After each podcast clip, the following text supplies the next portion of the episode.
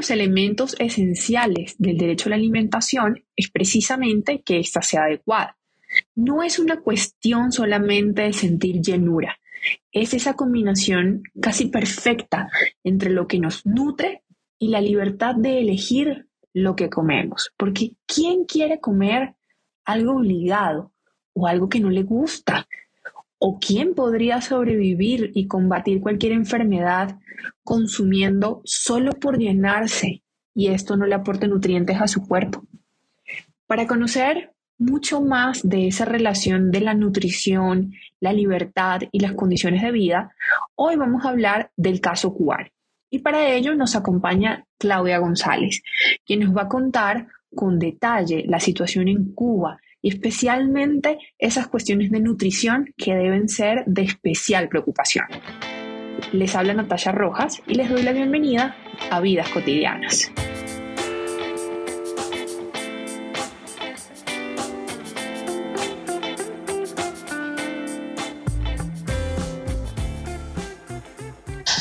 Hablar de nutrición en Cuba es un ejercicio necesario, sobre todo por la incomprensión que se tiene de lo que es nutricional.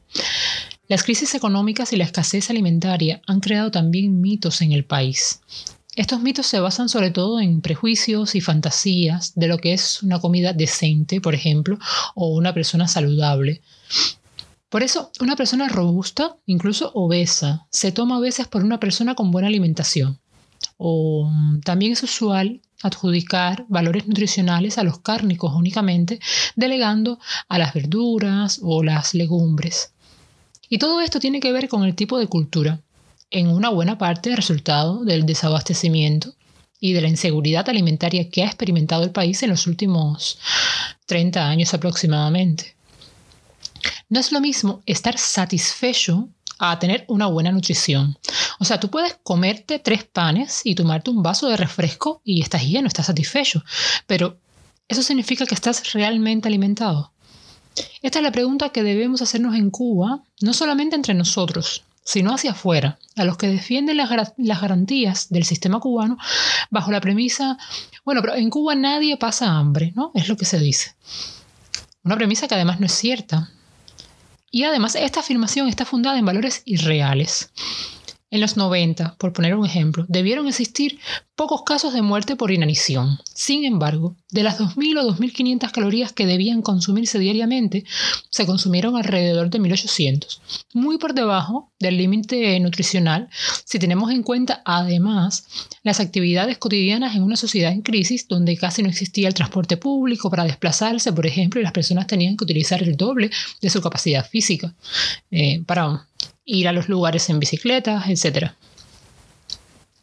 Entonces, el deficiente vitamínico llevó en esta época a una pandemia por neuritis óptica con más de 56.000 afectados. Y esto quiere decir entonces que frente a una crisis, incluso nosotros podemos conservar nuestro peso corporal, pero al mismo tiempo tener un déficit importante de nutrientes que afectan nuestra salud. Según datos de la FAO, de las calorías consumidas en Cuba, actualmente el 45% provienen del almidón, o sea, de alimentos ricos en carbohidratos, como pueden ser algunas hortalizas y cereales, pero fundamentalmente provenientes del pan, de la pasta, de las bebidas gaseosas y de otros azúcares, o sea, que son calorías insanas. Por supuesto que esto tiene que ver con tradiciones cubanas, ¿no? El cubano come principalmente arroz, pero también con el mercado interno, con el acceso a alimentos y sobre todo con las formas de paliar la escasez que se han encontrado hoy día, sobre todo durante la pandemia.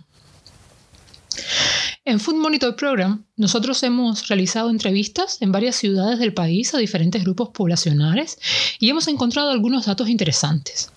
Primero, hay una tendencia a saltar una comida, sobre todo en las familias que deben almorzar en casa. O sea, la tradición de dos comidas calientes al día ha variado para priorizar la cena, la última comida del día, mientras que el almuerzo se sustituye por pan con aderezos, huevo y refresco gaseado. Y mira, este último producto tiene una historia muy interesante que vale la pena contar para mostrar lo barroco de la realidad cubana. Desde hace unos años, este refresco gaseado se ha vuelto muy popular para la merienda de los niños También para, porque muchas familias han comenzado a acompañar las comidas con refresco para que resulten más atractivas, ¿no? Y bueno, este refresco es muy económico y es muy accesible. Cuesta 25 pesos cubanos, mientras que su versión oficial en el mercado estatal, o sea, el que produce el Estado, es conocido como refresco tu cola y cuesta actualmente en el mercado negro debido al desabastecimiento cuatro veces más. Entonces, este refresco eh, ilegal no es producido por el Estado ni tiene ningún estándar o regulación. Este refresco vaciado además se produce artesanalmente y de forma, bueno, como decíamos, ilegal, mediante valores de dióxido de carbono sustraídos de hospitales y de fábricas. Además, se utiliza un motor de lavadura rusa para centrifugar azúcares y saborizantes. Además, los envases que se reutilizan una vez el cliente los regresa. O sea, uno de los productos más comunes y presentes en la alimentación diaria del cubano no tiene ningún patrón o regulación de higiene en su producción. Y esto, por supuesto, tiene que ver sobre todo con que mm, durante los últimos dos años han escaseado o se han encarecido productos básicos de la comida cubana como el aceite, los huevos. Un cartón de huevos, por poner un ejemplo, cuesta actualmente 600 pesos cubanos que equivale a alrededor de unos 6 dólares en el al cambio en la bolsa negra actual. También nosotros pudimos ver que en grupos y redes sociales que bueno, hemos estado estudiando por Food Monitor, muchos cubanos comienzan, además de modificar una de las dos comidas calientes al día, como decíamos, a paliar de formas diferentes la escasez. Por ejemplo, hay grupos de Facebook que comparten recetas alternativas con los productos en existencia en el mercado los productos que el gobierno entrega, que son donativos. Así se ha hecho muy popular algunas recetas, por ejemplo, la mayonesa de arroz casera o croquetas con pan, o sea, croquetas de pan. Y así, diferentes productos redundantes en carbohidratos porque es lo que a lo que el cubano tiene acceso. Incluso en un levantamiento de la dieta diaria que realizamos de diferentes, de diferentes familias en diferentes lugares del país, nos pudimos percatar incluso que aquellas familias con mayor poder adquisitivo no logran sortear este exceso de almidones por muy creativos que ellos sean en la cocina. Veámoslo de esta manera. Una familia puede consumir granos, legumbres y carne cada día. Y bueno, consideraríamos que se compone de una dieta sana. Sin embargo, cuando rastreamos la composición exacta de los platos, son dietas básicamente compuestas por arroz, frijoles negros y carne de pollo, no otro tipo de productos. Esto además repetido en varias modalidades, modalidades a lo largo del mes, porque son los alimentos que se encuentran actualmente en el mercado. Lo mismo ocurre con las verduras y las frutas, donde se repite hasta la saciedad el tomate y el plátano pero no existe otra variedad de, vegetales o verduras en este sentido. Bajo esta lectura, una persona puede estar en su peso ideal, saciarse con lo que come cada día, pero no estar nutrida. De hecho, es altamente probable que tenga enfermedades como hipertensión, diabetes, gastritis, debido al consumo reiterado de almidones, azúcares y grasas no sanas.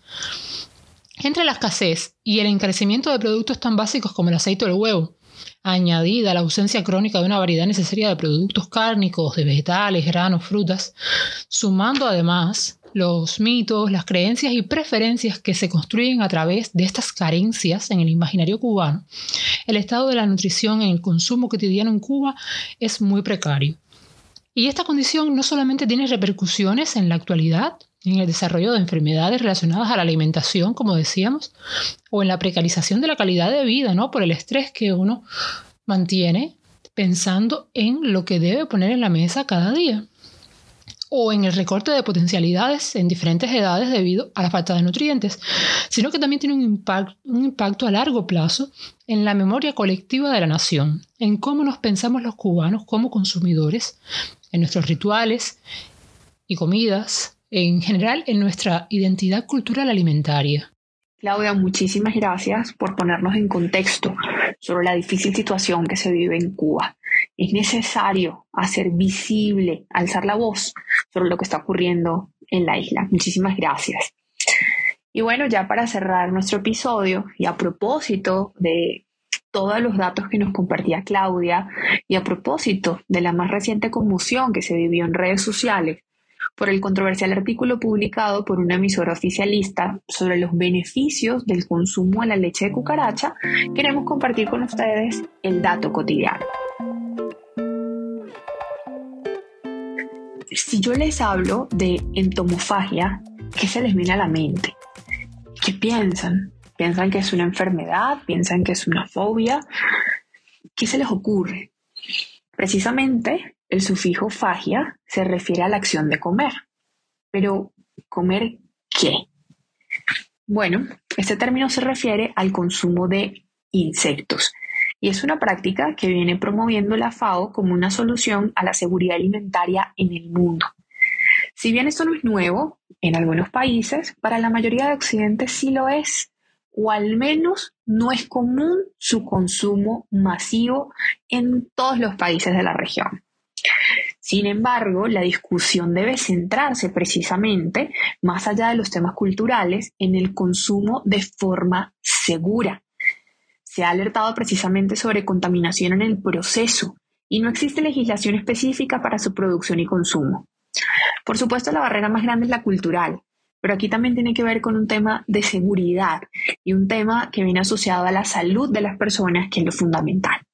Aunque bueno, ahora se ven platos bastante costosos en algunos restaurantes que llevan insectos y salsas que se generan a partir de estos sabores. Pero esto más que extraordinario que otra cosa es su consumo de forma masiva y como una forma de combatir la inseguridad alimentaria en el mundo. Y nos queda solo la pregunta si los insectos serán la comida del futuro. ¿Ustedes qué opinan?